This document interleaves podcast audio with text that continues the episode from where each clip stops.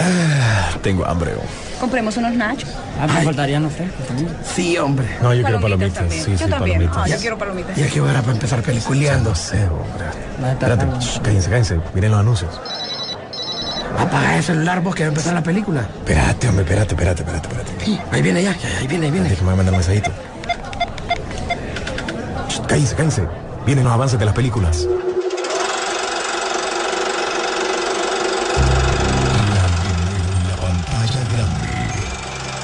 Rock and Pop Interactivo presenta.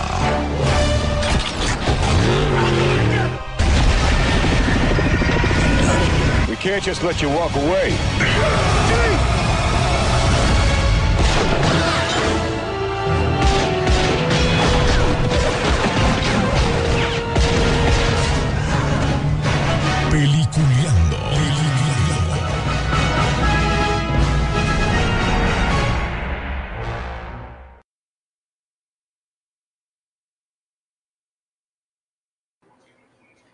Buenos días, señores. Bienvenidos. Esto es Peliculeando. Eh, gracias a todos ustedes que son parte de esta comunidad que va creciendo poco a poco para seguir disfrutando de lo que pasa en la semana del séptimo arte, como siempre lo hemos hecho también por medio de la radio, que lo estaremos repitiendo este programa este próximo viernes a partir de las 7 de la mañana. Y obviamente informando de todo lo que está pasando, de las noticias, de las eh, series, de los trailers más importantes que vemos nosotros, porque algunas veces tenemos que sacar muchos de la pinza para poderlos tener para ustedes cada sábado. Y obviamente, gracias también a nuestro querido amigo William Vega, que le damos la bienvenida, que es el que también alista muchas de estas cosas para que estemos también en vivo el día de hoy sábado, que siempre estamos entrando entre 10, 10 y media, pero por son cuestiones técnicas. ¿Cómo está, don William Vega?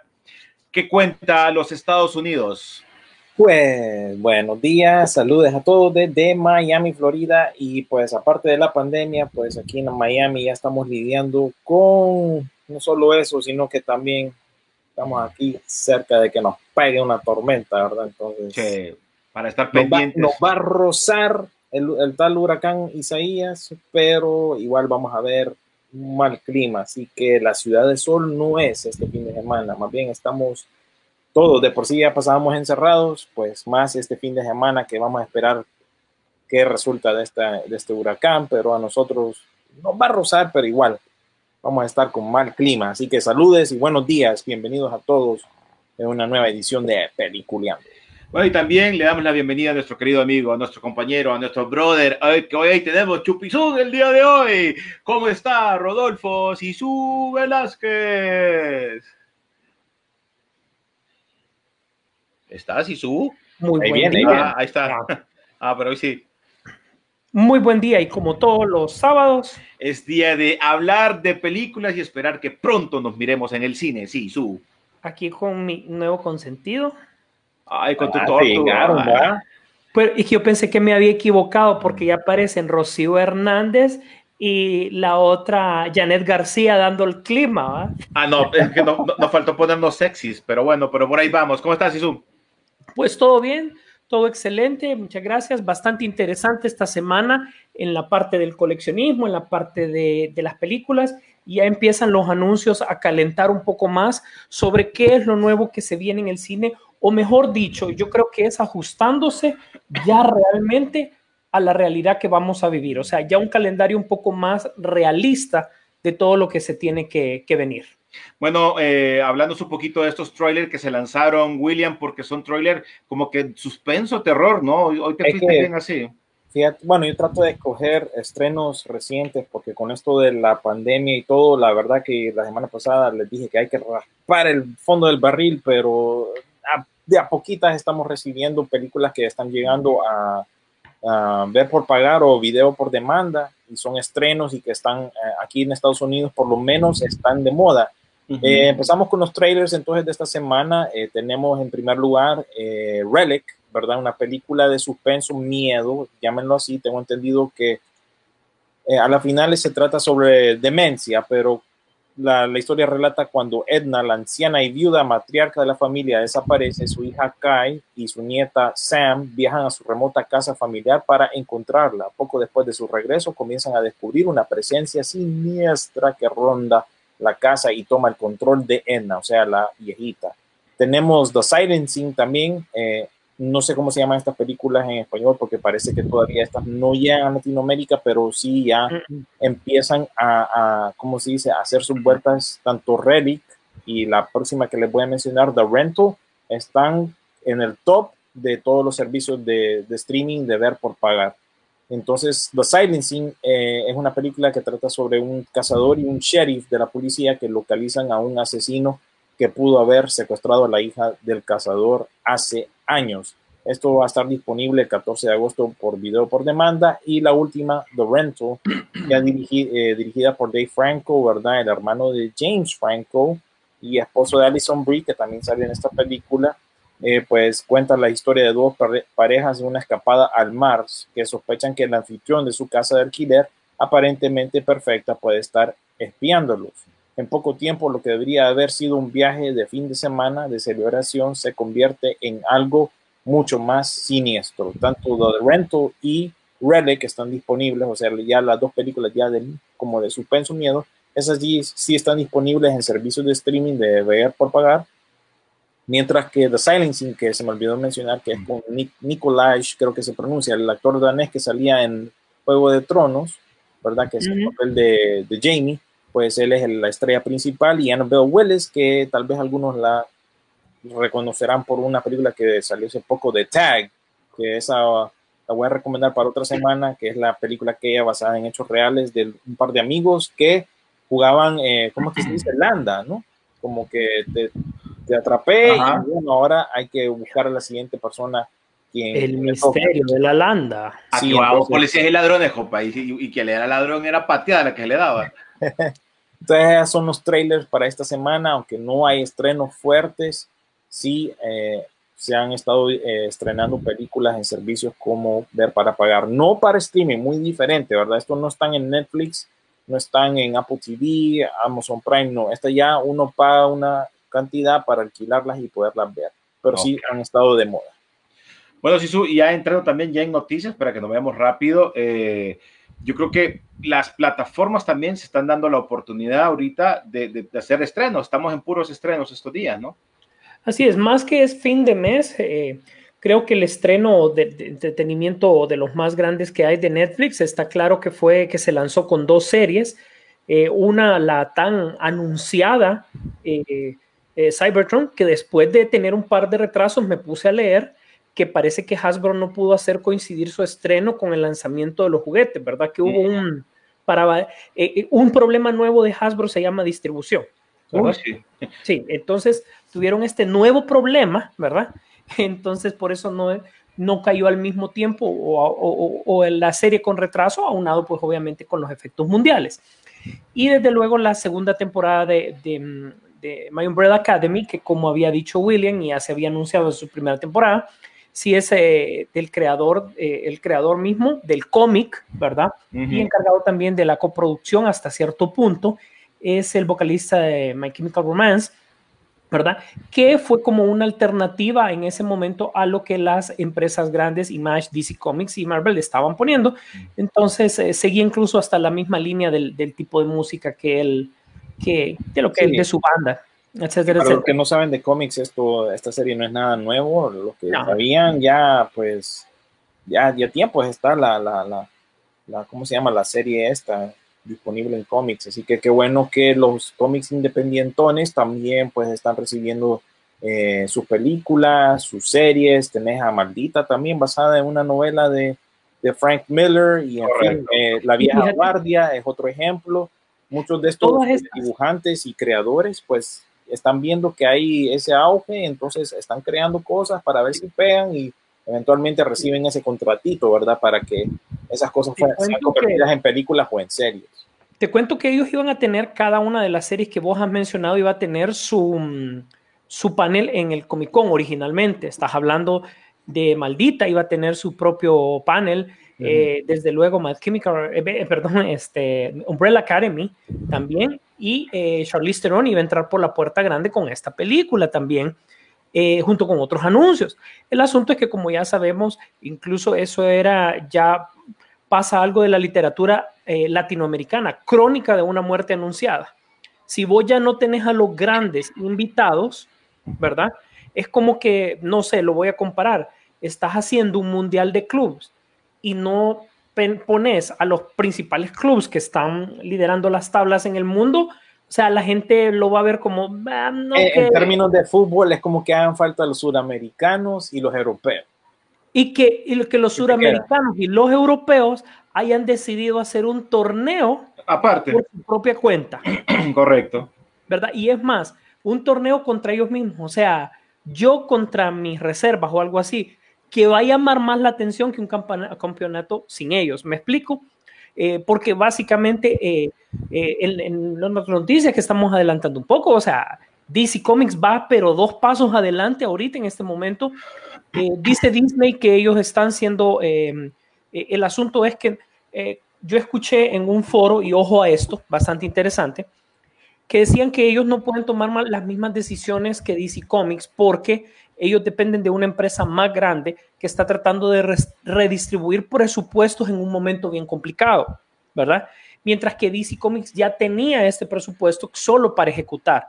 En cambio, Disney ni siquiera tiene la retroalimentación, o sea, no le entró, eh, en el caso, perdón, de Marvel específicamente, no le entró el dinero que estaban esperando por la Viuda Negra, que eso era bastante interesante, ¿verdad? Por otro lado, eh, Mulan también era una producción que se apostaba bastante para que entrara a principio de año con bastante dinero. Al no tener ese disponible, no pueden poner toda la carne en el asador. Sin embargo, DC solo tenía una película eh, por estrenar, que era La Mujer Maravilla, pero si ustedes se acuerdan, antes de la pandemia ya estaba retrasada. Entonces no era un producto en el cual tu inversión estaba muy en riesgo, sino que más bien estaba calmada a su momento. O sea, al final las decisiones también son por dinero. Pero por otro lado, y para finalizar este, este comentario, em, si bien es cierto, las empresas están tomando decisiones por dinero, recordad que es un momento, ahorita hay un nicho de mercado que hay que explotar, porque también hay gente que busca del entretenimiento desde casa. Y así como William dice, hay que raspar para ver trailers, también nosotros hemos tenido que ir y revisitar películas anteriores y no necesariamente eh, recomendar estrenos. Bueno, Sí. alguien, alguien, que, alguien que también está, eh, que te- está entendiendo el, el problema, porque ya hay dos noticias que, que caen perfectamente con, con esto que acabas de mencionar vos. Obviamente te vas a ir donde quien esté mejor en este momento. ¿Y quién está mejor? Netflix. Y obviamente eh, Jean-Claude Van Damme, alguien de las artes marciales que hemos vivido nosotros de los 80 y toda la cuestión, pues acaba de asociarse con Netflix para crear una serie de y nuevos proyectos, sin entrar obviamente en detalle pues, cuáles serán exactamente estos proyectos, pero él ya lo mencionó en su Twitter para celebrar pues esta unión Van Damme, pues compartió su clásica imagen haciendo su split, haciendo esa a Wilson Omar Reyes eh, con la segunda temporada de JCBD, ¿no? Eh, y subirá pues todas sus películas a la plataforma de eh, Netflix, ya obviamente con sus permisos y todo eso. Para que te fijes que al final de todo esto, te vas a ir con lo que está de moda y en las plataformas es Netflix. Y la otra que, que, que se va de Netflix también, porque no todas se quedan, a otras que pipa para el último, ¿va? Eh, y ahí está- está y está- algo. y estábamos hablando, espérame, Rodolfo, estábamos hablando con Rodolfo de ese tema antes de que entráramos, que es el caso de, de Sabrina. Que Sabrina solo van a ser la última temporada y ya habían anunciado el retiro. Pero Rodolfo hizo, eh, hizo algo, una nota bien interesante en ese momento. que será que están diciendo? La vamos a soltar a ver quién la agarra, a ver si es cierto. ¿Y quién crees que la agarró? The CW. HBO. Ah, bueno, que es lo mismo. Sí, Parte pero, pero ¿por qué HBO? Porque vos lo, lo- lo has mencionado, HBO está queriendo agarrar ese nicho de series y cosas así para que pueda explotar mejor el- correcto, para, para, para poder explotar mejor su, su Sa- ¿Sabes lo que vale oro ahorita? El Ajá. contenido. Y ¿sí? Disney Plus. Ahí es, fíjate Eh, que ahí es donde yo le admiro a Jean-Claude Van Damme cuando pasa su temporada gringa, que vos sabes que Ajá. nos recetó unas películas de acción buenas. Él regresa a su nicho que es Europa, ¿verdad? Incluso pueden chequear que él hizo varias con BMW Films, o sea, la BMW tiene una, ahí obviamente para promocionar sus vehículos, pero él lo que hizo fue, bueno, ok, yo ya soy una estrella en Estados Unidos, o sea, negociemos los derechos y para que yo las pueda utilizar eventualmente. Entonces, Van Damme lo que hizo fue crear un montón de películas de acción con contenido mediano, no eran grandes películas, pero como dice eh, William, el valor es el contenido como tal. Entonces él viene con estos derechos y va a cualquiera, en este caso Netflix, y le dice, bueno, yo soy dueño de este catálogo, solo hay que pasarle un billetín cortito a aquellos, ¿verdad? Porque eso es lo tratado y no hay problema. Entonces entremos fuerte. Y en un momento en que nuestra generación esté encerrada, por decirlo así, pues, ¿qué más que ver las películas de Van Damme? Entonces el contenido vale oro y en este caso Van Damme supo aprovechar, quizás él lo vio venir, quizás no, pero ahora eso le va a dar de comer. ¿Qué pasa con Steven Seagal? Yo creo que se está conformando con que le saquen algún documental. No pegó por ser sheriff, ya lo sabemos, ¿verdad? Eh, subió la tasa de delincuencia más bien mientras él estaba por estar filmando. Entonces se quedó churro, ¿verdad? Eh, esperemos también el movimiento que, em, eh, vaya, que puedan hacer otros actores de, de, su, de su calibre, esos actores ochenteros, noventeros, que también, pues, obviamente nuestra generación está deseoso de ver eh, no sé qué va a pasar con las películas de Chuck Norris, deberíamos de saber qué van a pasar por ahí. Pues. Sí. sí, acuérdate que eso también depende de los derechos y quién los tenga, a dónde y cómo y cuándo, ¿verdad? Porque aquí en Estados Unidos eh, la situación es muy diferente a la que ustedes viven, por eso les encanta. ¿Cuáles son los servicios realmente que están disponibles? Eh, si yo viviera allá en Honduras y yo, bueno, voy a pagar por Netflix y Amazon Prime, ¿cuáles son los servicios que, que están disponibles? Netflix, eh, Netflix. Y creo que Netflix. Netflix y tal vez Netflix. No, y pero, ah, Netflix. no, pero Amazon Prime también. No, Amazon Prime lo puedes ver legalmente solo para contenido original de ellos, no para, Ah, para otro contenido. O sea, el contenido original de ellos sí lo puedes ver. Ok, ¿verdad? pero esa es la ventaja que tienen ustedes, ¿verdad? Que todo, eh, por lo general, se está centralizando en Netflix. Yo aquí no tengo esa opción. Aquí tengo Netflix, eh, Hulu, Vudu, eh, HBO Max, Amazon Prime, Disney Plus, ESPN, o sea, todo está repartido. Eh, Peacock, que es el de NBC, ¿verdad?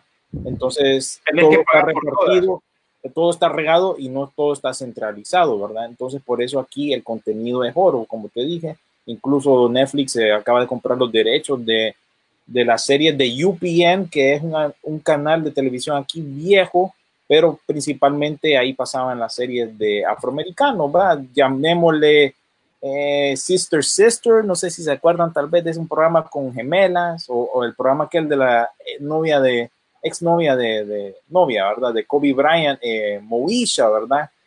Así, ¿verdad? Ya como que rebuscándose ese material y ya poniéndolo aquí, ¿verdad? Porque, ah, ok, esto no, no lo ha reclamado nadie, pues lo vamos a utilizar, lo vamos a poner en nuestro catálogo.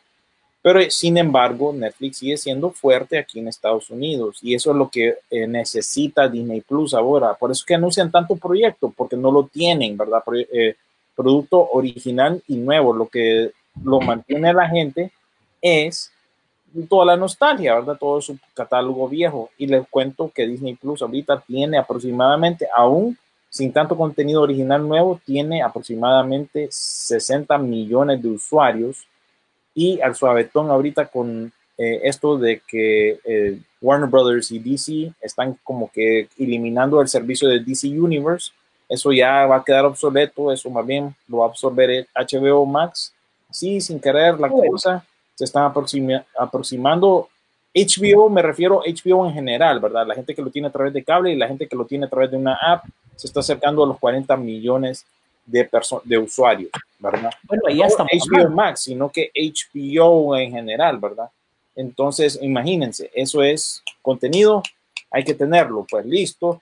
Y, y los demás servicios de streaming, pues la ven a palitos porque no tienen también, ese es el otro asunto, no tienen la disponibilidad de tenerlo en todos los servicios, llámenlo de streaming. Bueno, al- hay gente final- que no al- tiene un- problema. Al Sí, hay final, gente que no al- tiene un Fire TV, entonces Sí, al final, a William, un Chromecast al- o un al- Roku. Correcto. Al final, William, entendemos que la diferencia que hay en Latinoamérica con la que existe en Estados Unidos es súper de, de distancias súper grandes, porque aquí al final, vos sabés que aquí si no es por las buenas es por las malas en Latinoamérica.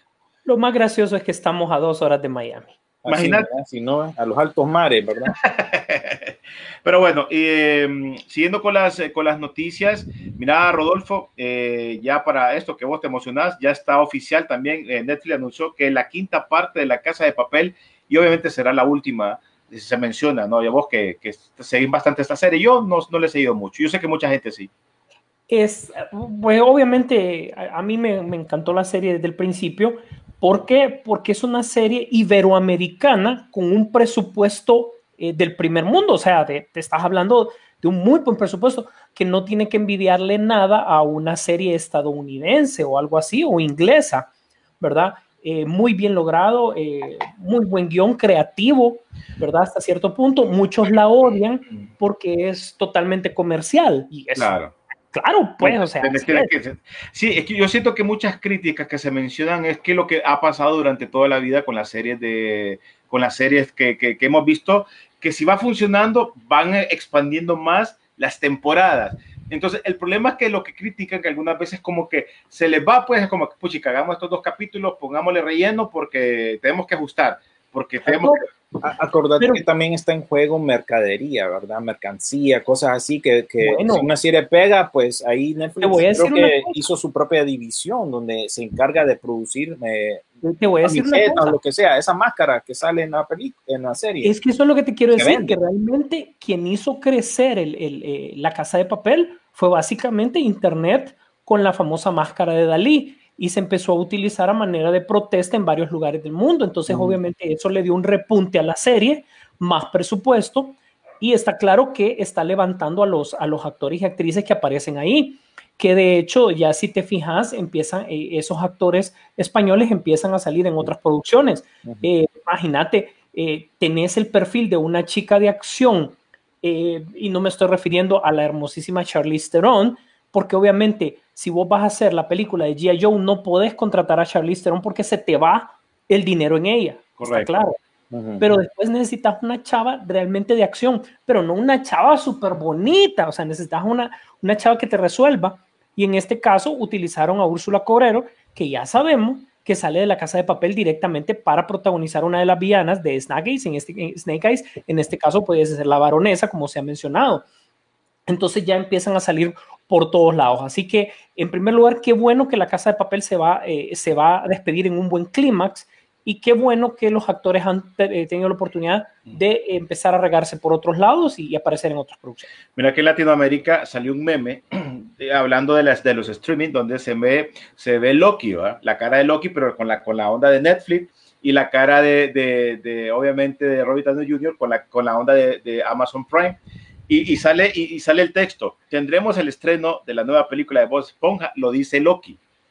Como quien dice, nosotros tenemos a los, y contesta Amazon Prime, y nosotros tenemos a Malcolm. Van a tener la nueva temporada, eh, bueno, la temporada de Malcolm, Amazon Prime. Entonces también ellos se están agarrando, como mencionó William, que es lo que pueden rescatar para también seguir. Hubo, según lo que yo leí, hubo pleito ahí porque eh, los derechos de Malcolm, Malcolm the Middle era al mejor postor. Ahí sí. Canibalícense. Que eso no, es lo que vende también, ¿verdad? Poder tener ajá. una serie que pueda ver de principio a fin, que eso es lo que, eh, eso es la pelea, ¿verdad? O lo que eh, la contiende entre todos estos eh, servicios de streaming. HBO Max, por ejemplo, te ofrece toda la serie de Big Bang Theory, ¿verdad? Que yo la he estado viendo desde el principio, porque le perdí el hilo, y te ofrece Friends. Netflix te ofrece varias, incluyendo The Office, pero y, y el pleito ahí es que The Office se va a ir ahora para el servicio de NBC, Peacock. Entonces ahí ya están como que buscando un reemplazo para The Office, ¿verdad? Porque la gente no solo la mira una vez, la mira dos veces, tres veces, ¿verdad? Y así hay otras series como, qué sé yo, Gossip Girl, que yo sé que la gente la mira, Gilmore Girls es otra, en fin. Ah, la tuya, René. La, la, de, la de René, ¿o? Sí. Ah, eh, oíme, pero está, la, la viaje estaba buena. Lauren Graham, sí. Sí. Cuando sale el actor, el, el, esposo de la novia de, de, Deadpool, no, no, de que salió en Gotham, ¿verdad? De, del comisionado Gordon. Ajá, sí. La... Ay, sí, yo lo miraba en, en, ¿qué? en Gossip Girls, no sé dónde era que salió de ese René. Y yo ya lo miraba. Man, the OC. De OC, ay, yo lo miraba. No, no, pero es que todo. De OC, yo miré de OC. La primera temporada esa, esa, Sí, yo creo que eso nos agarró en esa edad, así como que yo, yo Ay, lo miraba. Es que, mira, es un poco mala vos. Oye, sí, es que Rodolfo, Rodolfo solo, solo es la actividad de que y vos la otra la miraba.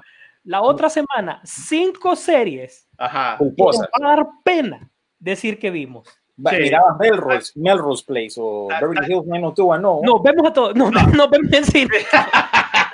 No, el otro, el otro, el otro, el otro sábado vamos a hablar de así cinco La, las series, Series. culposas. Sí, sí, pena. series culposas que te, que te daría pena mencionarlas, pero nosotros las vamos a mencionar. Así que vamos a ver. Bueno, cambiando el tema, wait. viste que ya salió la nueva, la nueva portada para que porque tiene otra noticia eh, Rodolfo ahí de la de Batman, la muerte de, de la familia.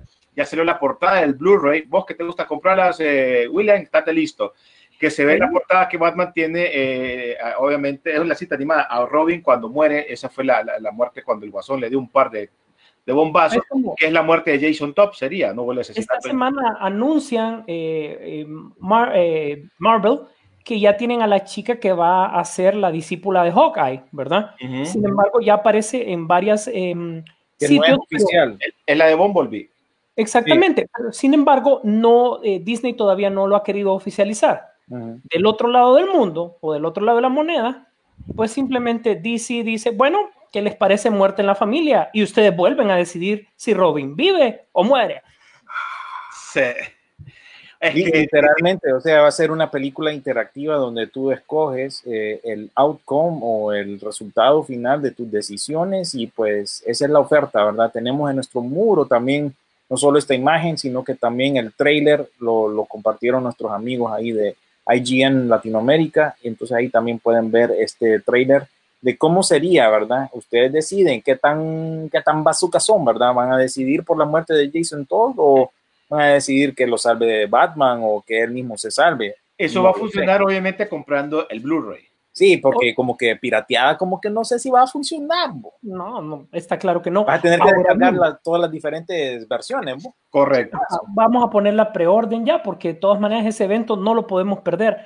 Ojo, yo les voy a decir, yo me adelanto, yo voy a decidir por qué viva, porque quiero saber cuál es el futuro de ese Robin, porque obviamente no sería Red Hood, o si él se va a independizar como un Red Hood, ¿verdad? Dejando también en la línea de tiempo, porque seguiría que el último sería eh, Timothy Drake, ¿verdad? Eh, Entonces- Damien es el más, más reciente. Bueno, pero antes de Damien Es está Timothy. Timothy. Entonces, Sí, eh, pero ¿qué pasa? Timothy existe porque obviamente... eh, Mataron a Jason, mataron. Nadie Mataron. queda muerto en el mundo de los cómics, señor. Exactamente. Entonces yo quiero saber, yo voy a elegir que viva porque yo quiero saber qué va a pasar con, con Red Hood, porque Red Hood Salvo ya por es el es el único que no han revivido. Porque ya, ya forma parte de, de- de- de- de lo de los cómics, et- etcétera, etcétera. Entonces, qué bien que, que Disney nos pueda dar eh, eh, esto, eh, la nue- nuevamente esa decisión, como fue allá en su momento la, la original.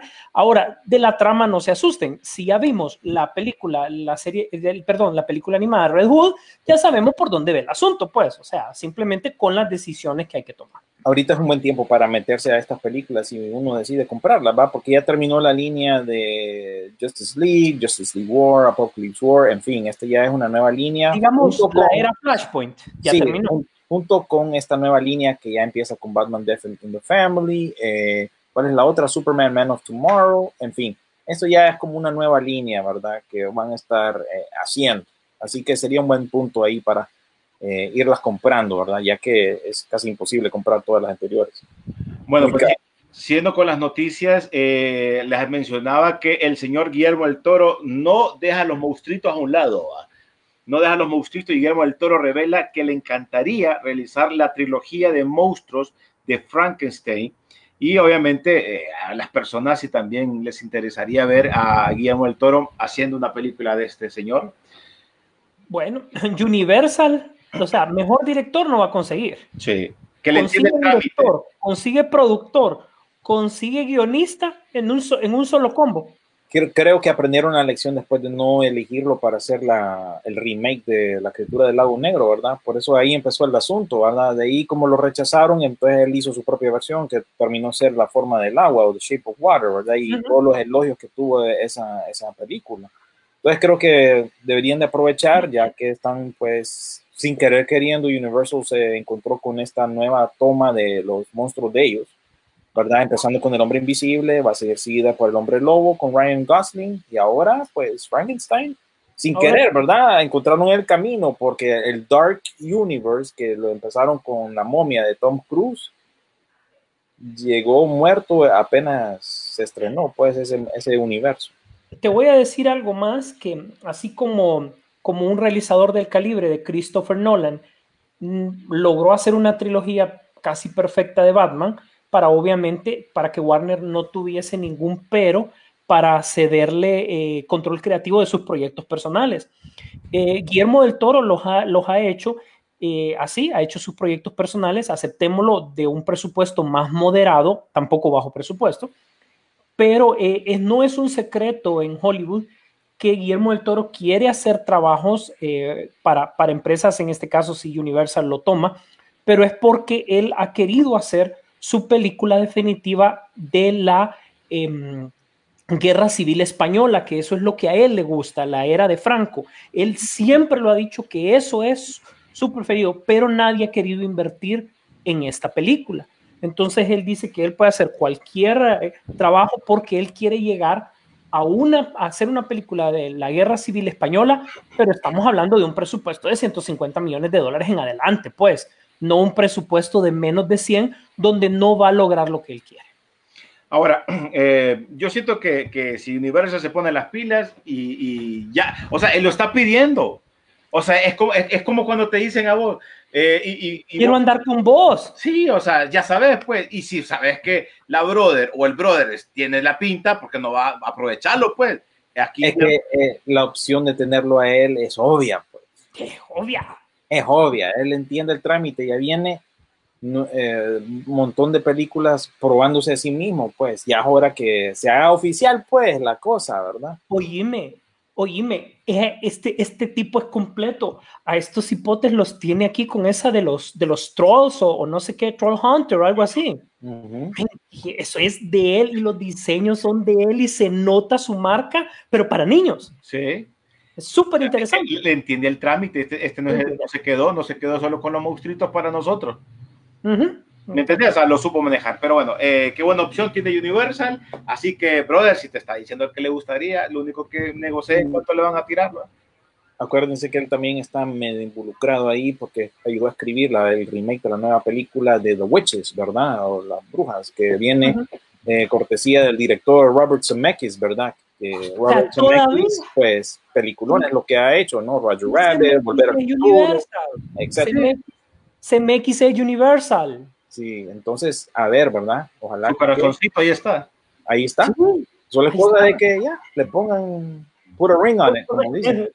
Mira, la cólera va a ser que otro estudio lo agarre.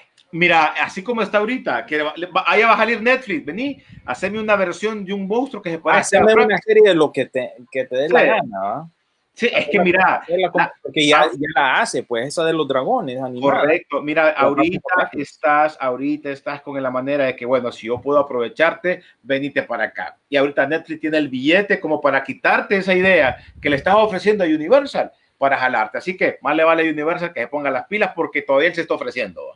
Y ojo, y ojo, que Netflix puede estar cerca porque si te fijas, eh, cuentos para contar en la oscuridad está bien rankeada en Netflix, pero bien rankeada. Sí, porque a la nueva generación le gustó ese feeling y lo pueden aprovechar.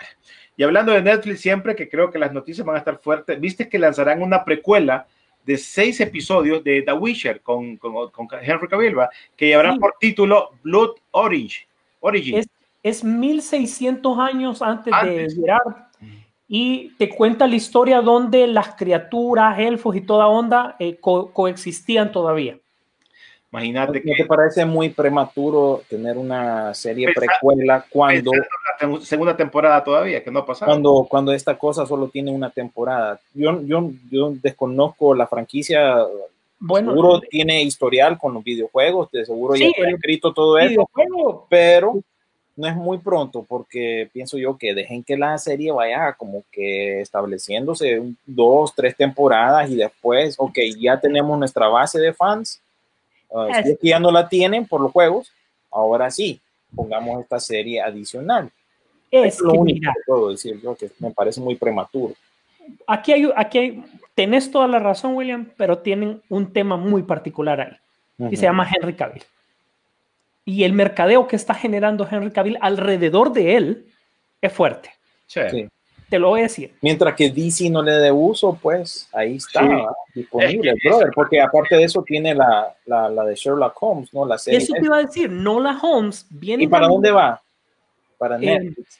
para Netflix. Ajá, Millie Bobby Brown ya va a estrenar una película eh, eh, normal. Eh, están en filmaciones de que ella es una cipota que aprendió mucho de, estafas, etcétera, etcétera. Se encuentra con unos ladrones, ese tipo de películas así, ¿verdad? Eh, Millie Bobby Brown la felicitan apenas termina de filmar, o sea, todo el mundo dice que esa, esa experiencia de Nola Holmes fue excelente, etcétera, etcétera. Eh, perfilaron a un Henry Cavill como un Sherlock Holmes y funciona, dicen que funciona, no lo hemos visto, ¿verdad?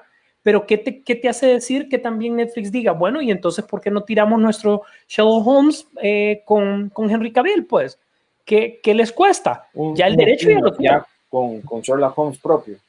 Exactamente, ya el dere- los derechos lo tienen, ¿verdad?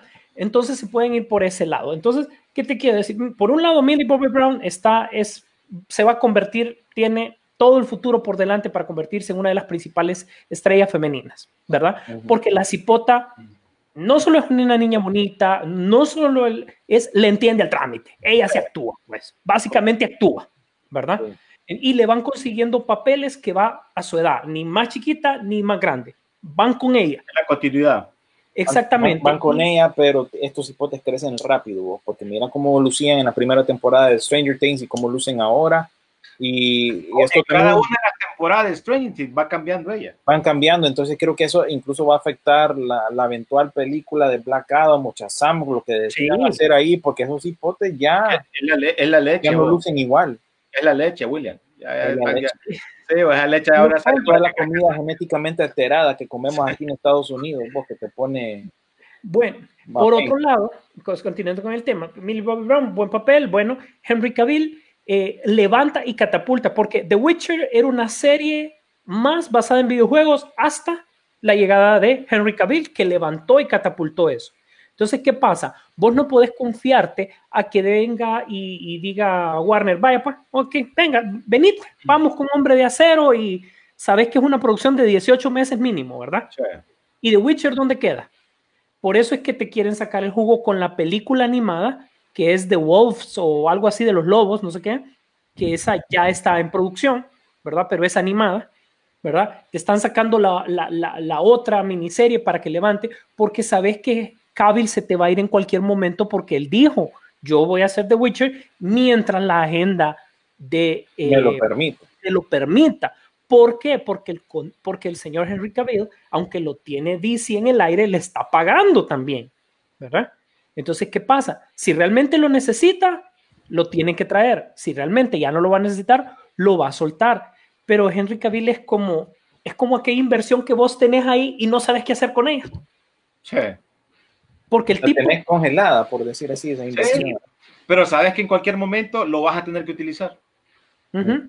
Porque, ojo, Henry Cavill ya va a recibir alguna propuesta para alguna comedia romántica para probar, porque recuerda que estos actores tienen que probar en, en, en Yo varios. creo que sí daría, fíjate, porque sí tiene un- una fase de, van- de fans mujeres que les, les encanta mucho eh, Henry Cavill.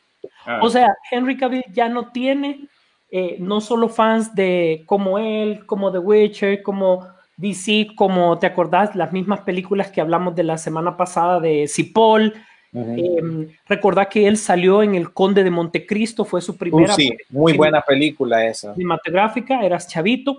Ujú. Ajá, sumale que ahora los PC gamers también lo siguen porque ya armó su propia Sí, computadora. él va a gener- ha generado su propio nicho, pues su base de fans. Ya lo conocen, ya saben quién es y tiene sus seguidores. ¿Cuántos seguidores tendrá?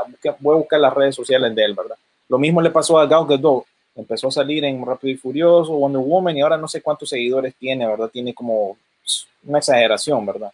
Y así Crecieron han ido dado a conocer estos actores. Sí, crecieron más. Pero bueno, Mm. siendo con las noticias también, eh, ¿qué les parece a ustedes una nueva adaptación, un nuevo reboot de la saga de mm, Scream?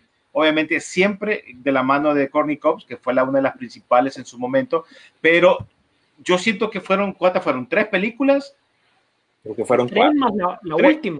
Tres como cuatro películas, más la Cuatro. serie Hubo una serie también que se estaba dando en Netflix, o no sé si era en original, pero era, eh, la estaban dando en Netflix.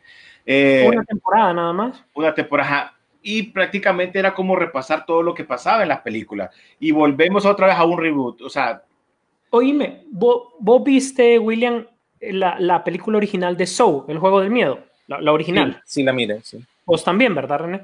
sí. Es, vos sabés que esa película te la cuentan el final y ya no hay, o sea, te Ya pierde no, la tiene, ya no tiene feeling. ya no tiene tenés el gancho. ajá. todo se basa, toda la franquicia se basa en el final de la primera eh, película, toda la franquicia. Entonces, si haces una comparación con Scream, Scream fue su momento la primera película porque reunió el momentum de la sorpresa. Sí. Lo demás es repetir y repetir Correcto. y repetir. Volvés a lo mismo, ya sabes qué pasó. O Sí, sea- pero siempre como los géneros de miedo han cambiado con los tiempos, ¿verdad? Ya no es lo mismo que la última salió en el 2011, Scream 4, como se llamaba. Ya han ha habido cambios, pues. Las, las, las películas que mirábamos en el 2011 de, de suspenso y de miedo no son las mismas que estás viendo ahora. Mira estas trailers que pusimos hoy, The Rental y Relic, son más directas al grano. Relic, como les dije yo, tiene más la temática de la demencia, ¿verdad? y eso lo aplican a una película de suspenso. The Rental, una pareja joven que fue a buscar un lugar donde alquilar y hay un brother detrás de ellos. Entonces, Pero mira, ha cambiado el género. Los productores de Scream, cuando ya estaban bien desesperados, te contrataron incluso a Carrie Fisher para que saliera, para ver qué pasaba. ¿verdad? O sea, sí, al final nada. No es lo mismo como Halloween, la última que vimos, que es una reinvención continuación, pero con ese sabor setentero en la película. sí, porque que- siempre agarra la primera, ¿verdad? Como base. Ajá, y lo complementa con la magia del cine moderno. Si no ves la secuencia donde él entra a la casa del vecino, toma el cuchillo, sale y entra a la, a la- a- a la otra casa. O sea, es una secuencia que no tiene cortes, que en los 70s obviamente iba a ser difícil lograrla y ahora sí se puede.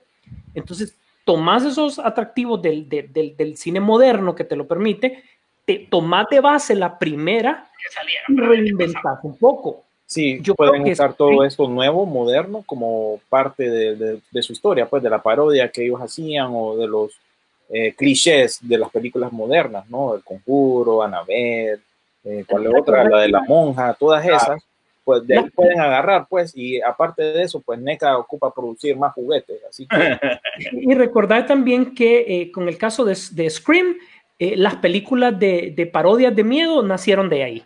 It, Sí. ¿verdad? Otra donde podrían agarrar elementos también, así que Stranger Things incluso también, ¿verdad? Así que hay material de dónde sacar para hacer esta... Pero si siguen la misma paja, Sí, no. sí. Sí, no puedes quedarte con lo mismo, porque ahí es donde cambian las cosas. Do- 12 millo- 12.5, 12.6 millones de fans o de seguidores tiene Henry Cavill en Instagram, así que tiene su, su pueblo, pues. tiene pueblo. Bueno, pues eh, no sé si Los tenía- Emmys, hablemos de los Emmys. Ajá, contanos. Pues obviamente, como ya sabemos, eh, el Mandaloriano tiene todas las nominaciones habidas y por haber que existe. Tiene 15 nominaciones totales. De hecho, yo creo que es el único producto de, de Disney Plus que está así nominado. Tal vez habrá otro con una nominación, porque son 16, creo yo, las que tuvo Disney Plus. Lo dudo mucho. Eh, obviamente Netflix también, ellos se agarran y los demás eh, repártanse lo que quedó, ¿verdad? y esa es la realidad. Pero aquí podemos ver la influencia de los servicios de streaming, ¿verdad? Sí, la, mayoría, la mayoría, por no decir todas las series que están nominadas, tienen que ver.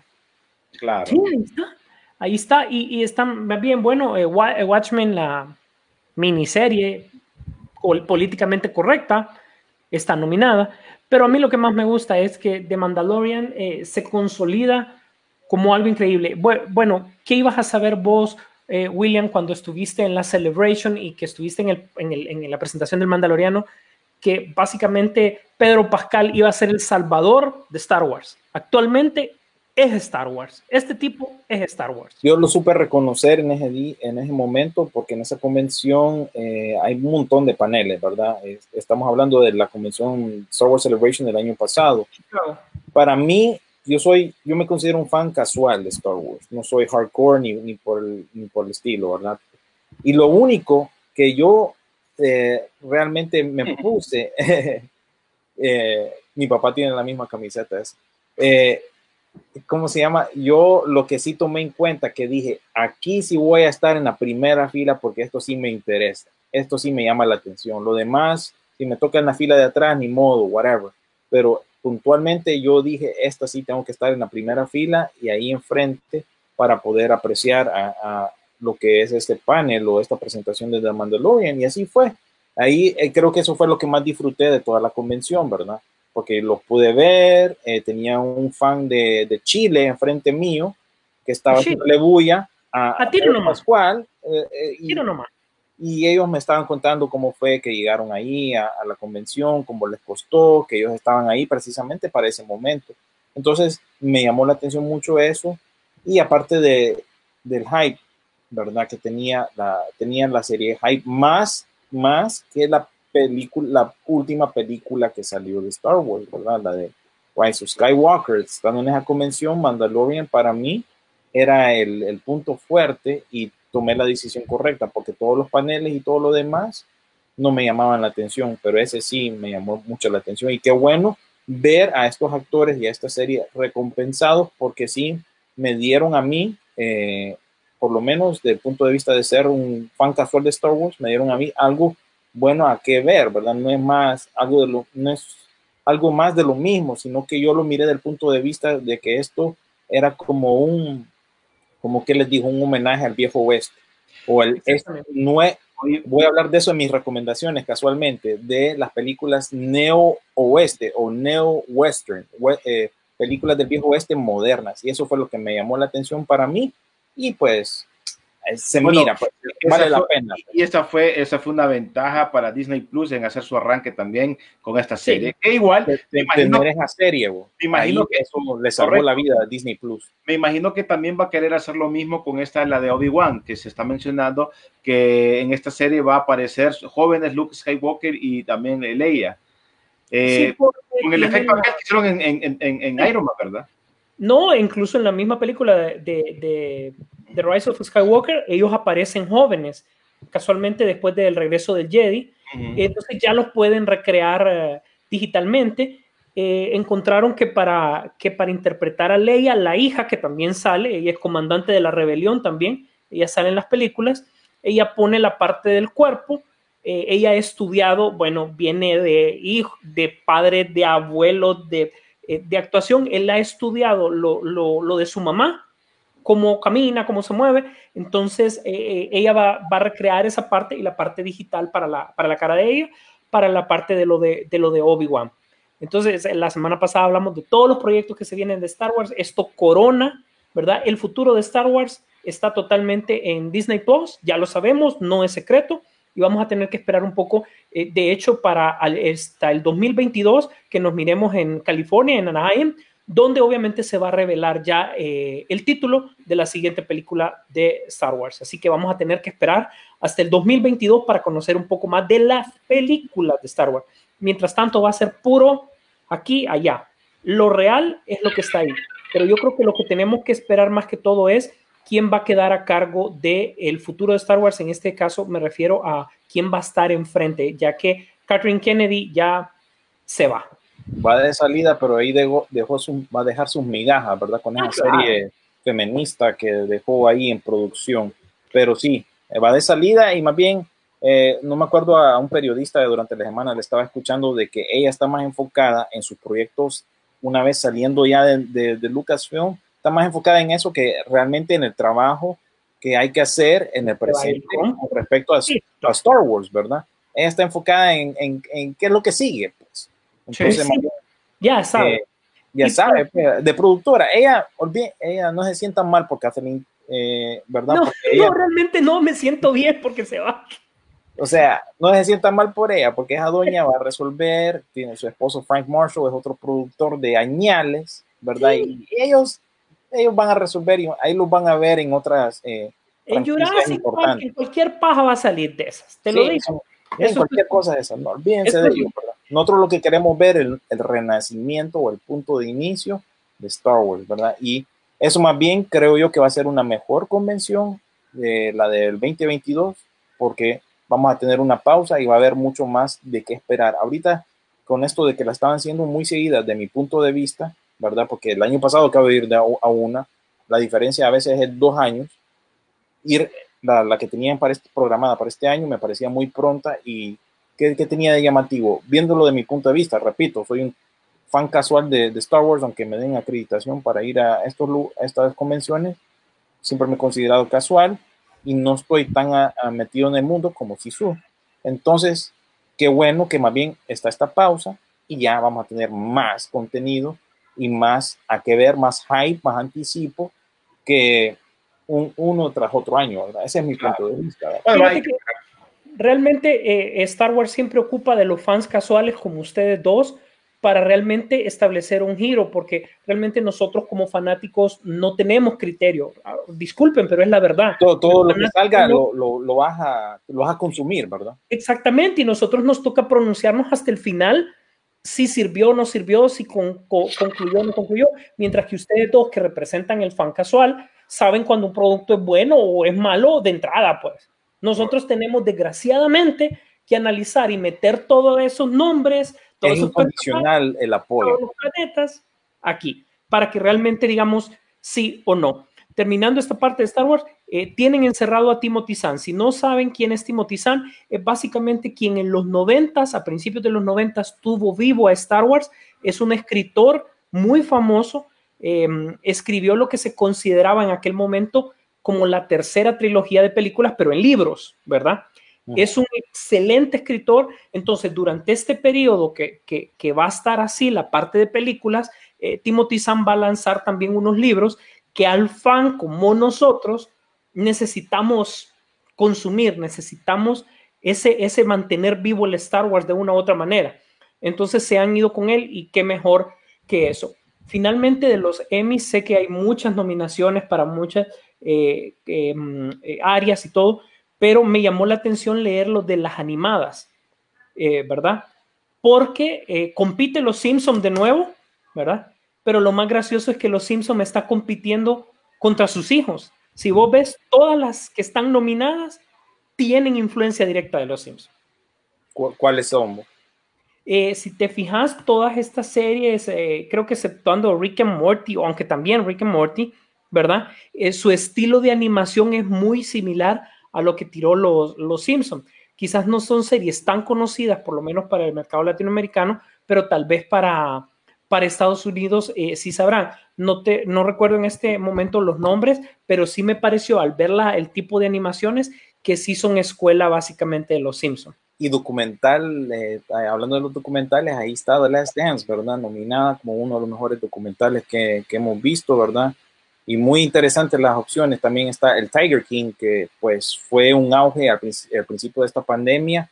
Y hay otro que me llama mucho la atención, que sí miré yo una serie documental que está en HBO Max, que se llama Macmillions, que básicamente cuenta cómo eh, había aquí una promoción aquí en Estados Unidos de monopolio con McDonald's, ¿verdad? Vos comprabas las piezas, te venías y vos armabas, si completabas así como monopolio, ciertas porciones, te ganabas premios grandes. Resulta que por no sé qué, eh, ocho años, eh, bajo bajo, había gente estafando y quedándose con esas piezas claves que se las vendía y se las compraba a, gente conocida y esa gente era la que reclamaba los millones de dólares en premios. Resulta que todo eso estuvo bajo investigación por la FBI y me parece interesante que este documental pues esté nominado porque es una temática muy, muy interesante. Se reco les recomiendo ese, ese documental. Es una serie y entonces ahí, ahí la dejo para que lo, lo bueno. busquen porque vale la pena y voy a aprovechar y leer comentarios porque nos hemos olvidado un poco de ustedes, ¿verdad?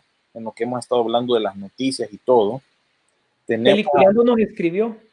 ¿A quién? Bueno, ah, Peliculeando nos escribió con, las con, los trailers de la semana. Eh, Carlos Emilio Pineda Ávila dijo, ¿dónde podría encontrar la película La leyenda del pianista en el océano?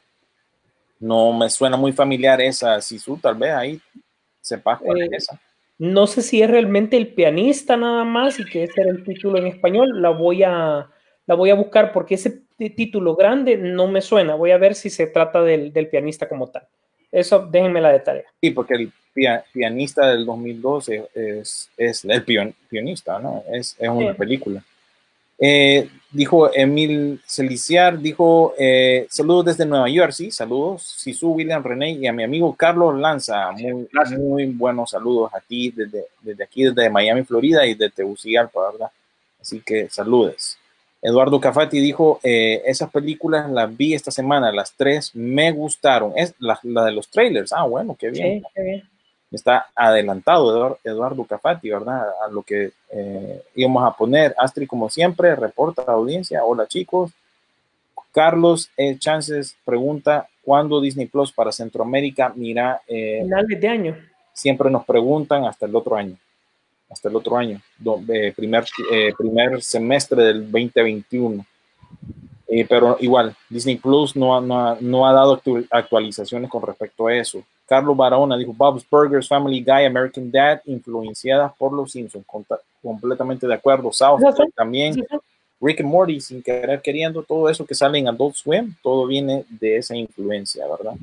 La leyenda del pianista, dice, será, será una con Tim Roth, el actor este británico que ha aparecido en varias películas de Abomina- él es, Tarantino. uh, Abomination, ¿verdad? Abomination en el Hulk Increíble también, es cierto.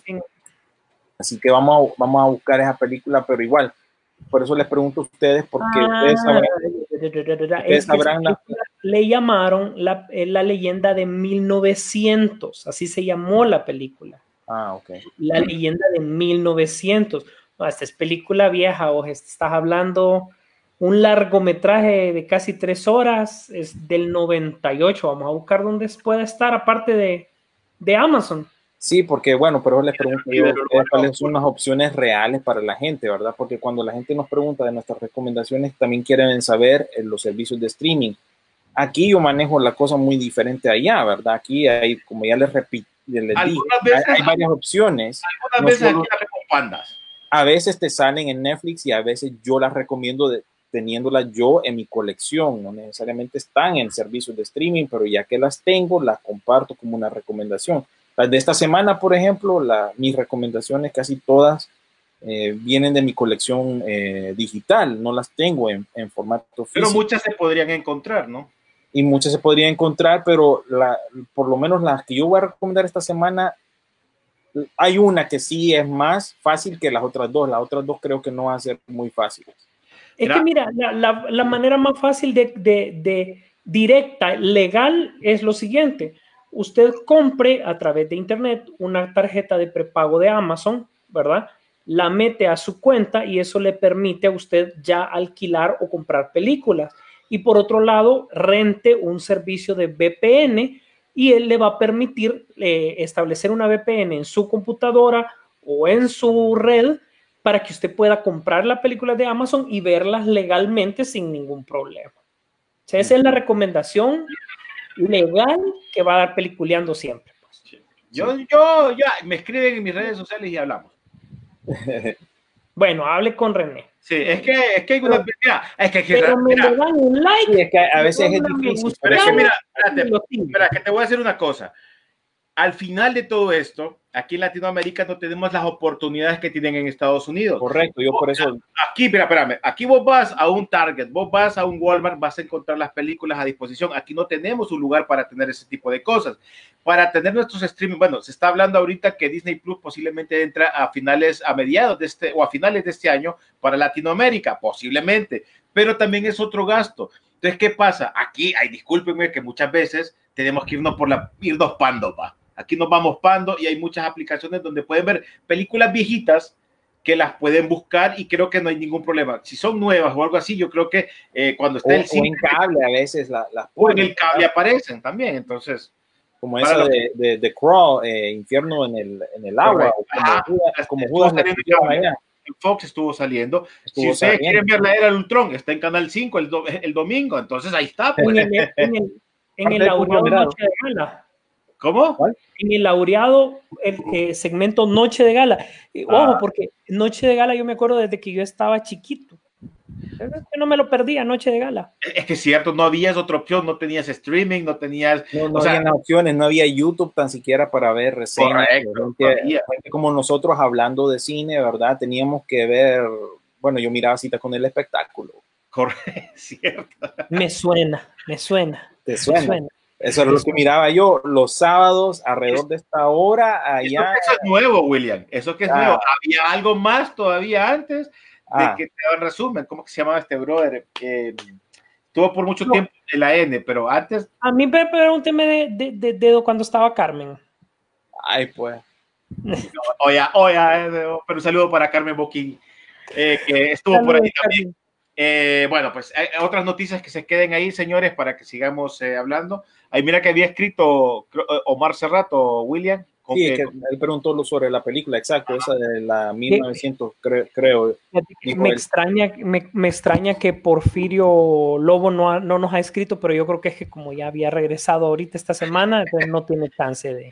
Sí, entonces eh, se entiende. está ocupado. Eh, oíme, Ah, aquí hay varias noticias, vos, eh, no sé si quieren tocar el tema eh, en lo que nos acercamos a la hora de transmisión. eh, no sé si quieren tocar el tema de este trato o acuerdo que alcanzó la cadena de cines AMC con Universal, ¿verdad? Que fue controversial por el, eso pasó esta semana, ¿verdad? eso pasó esta semana, que básicamente les doy los detalles lo más rápido posible, ¿verdad? Cuanto a esto, esto cambia un poco lo que estamos viviendo eh, y les recalco que aquí este es un, un, un, apenas un contrato o un acuerdo de una cadena de cine con Universal, no con todas las cadenas. Las otras cadenas han dicho que Neles, eso les arruina el, el negocio básicamente, porque recuerden que aquí lo que da billete es el cine. Claro. Pones la película en el cine, genera un montón de dinero, de ahí esperas tres meses para sacarla en Blu-ray o en servicio de streaming, ahí sacas otro billetillo y así, ¿verdad? El resultado de directo streaming no, no da dinero como tal, o las ganancias exageradas que vimos el año pasado, como por ejemplo Disney por sí solo, sola hizo 11.1 billones en la taquilla el año pasado. ¿Ustedes creen que van a tirar Mulan, Black Widow, etcétera? Así nomás. No, no es tan fácil. Uno que la conveniencia nuestra, sí, sería macanudo, pero Claro. no lo va a hacer. Te doy el resumen de lo que, de lo que mencionan. Universal y la cadena de cines de Estados Unidos, eh, AMC, firmaron este acuerdo de distribución. Pongan atención, ahora las cintas de estudio pasarán solo 17 días por el cine. Ojo, 17 días y antes de ser lanzadas a pago por evento. Esto obviamente con el fin de combatir los estragos eh, económicos producidos por la pandemia. Estamos hablando que 17 días va para el cine, ya, brother, no esperes eh, irle después de 20 días a ver otra vez porque ya estaría en pago por así aparte, ¿no? Ah, en, en streaming pueden pagar por ver. Y Ah. el, el otro asunto es que AMC va a recibir 10% de eh, las ganancias de esos alquileres de, de las películas de Universal. Esto no necesariamente significa las grandes películas como Jurassic World, eh, Dominion, eh, Fast and Furious, esas no, esto no aplica para esas. Y eh, pueden y pueden no pueden ir al servicio de streaming a un precio de rental eh, regular, sino que tienen que esperar las tres, eh, los tres meses habituales, ¿verdad? Eso lo que quiere decir ustedes es que después de esos 17 días la puedes ver por 20 dólares alquilada. Pero cuando lleguen el plazo de tres meses ya la puedes alquilar por 3 dólares a 6 dólares. Correcto. Y el último punto es que eh, Universal tiene la decisión en sus manos de poder esperar a poner esa película en particular. Eh, puede atrasar pues este, este, este calendario o esta, eh, estos puntos, lo puede atrasar si la película da bola. Por ejemplo, si hubiera dado bola esta de, qué sé yo, del Rey de Staten Island, que era de, Universal, si hubiera dado bola y en el cine y entonces se van pasando esos 17 días que han estipulado en este nuevo contrato, y, pero resulta que la película es un boom y está generando bastante dinero, entonces ahí ellos eh, retrasarían el proceso. Entonces todo depende de eso. Pero básicamente esto es nada más AMC con Universal. Falta ver qué dice Urigo, eh, Cineworld, Cinemark, todas estas otras franquicias dependen. Este es el acuerdo que tienen de uno. ellos. Ellos. ¿verdad? Pero que si da resultado y que si no afecte o qué, eso está por verse, pero sí ha causado gran controversia porque eh, aquí eh, pues básicamente arruinan el negocio de los estudios, pues como ya les expliqué, generan mucho más dinero con esa ventana de tres meses estando en el cine. Bueno, pues ahí está, ahí está para que Desesperado, o sea, tiempos Sí. desesperados. tiempos desesperados porque recuerden que la cadena AMC está en bancarrota, entonces es como ver a un animal herido y aprovecharse de él, ah, ¿verdad? Te veo necesitado, hagamos un tratito. Venir a darle al Sí. Sí, la nuca, va. Bueno, oíme, escuchaste, escuchaste ya acá ahorita que está el feeling de G.I. Joe y que te acordás, este, el que hizo de G.I. Joe en las películas anteriores, que este Roy Park, ¿te acordás? Eh, oíme, viste que están acusándolo de, de- de difundir videos sexuales con su esposa. ¿A quién? ¿A quién? ¿A quién? A Ray Park, el que hizo de, de Dark Yo les, conté, yo les conté hace dos semanas. Pero ahorita, también. no, vos nos comentaste, pero no nos diste todo cómo estaba el rollo. Ah, Es que, es que está haciendo pisto, está necesitado, no le dieron la chamba de Snake Eye.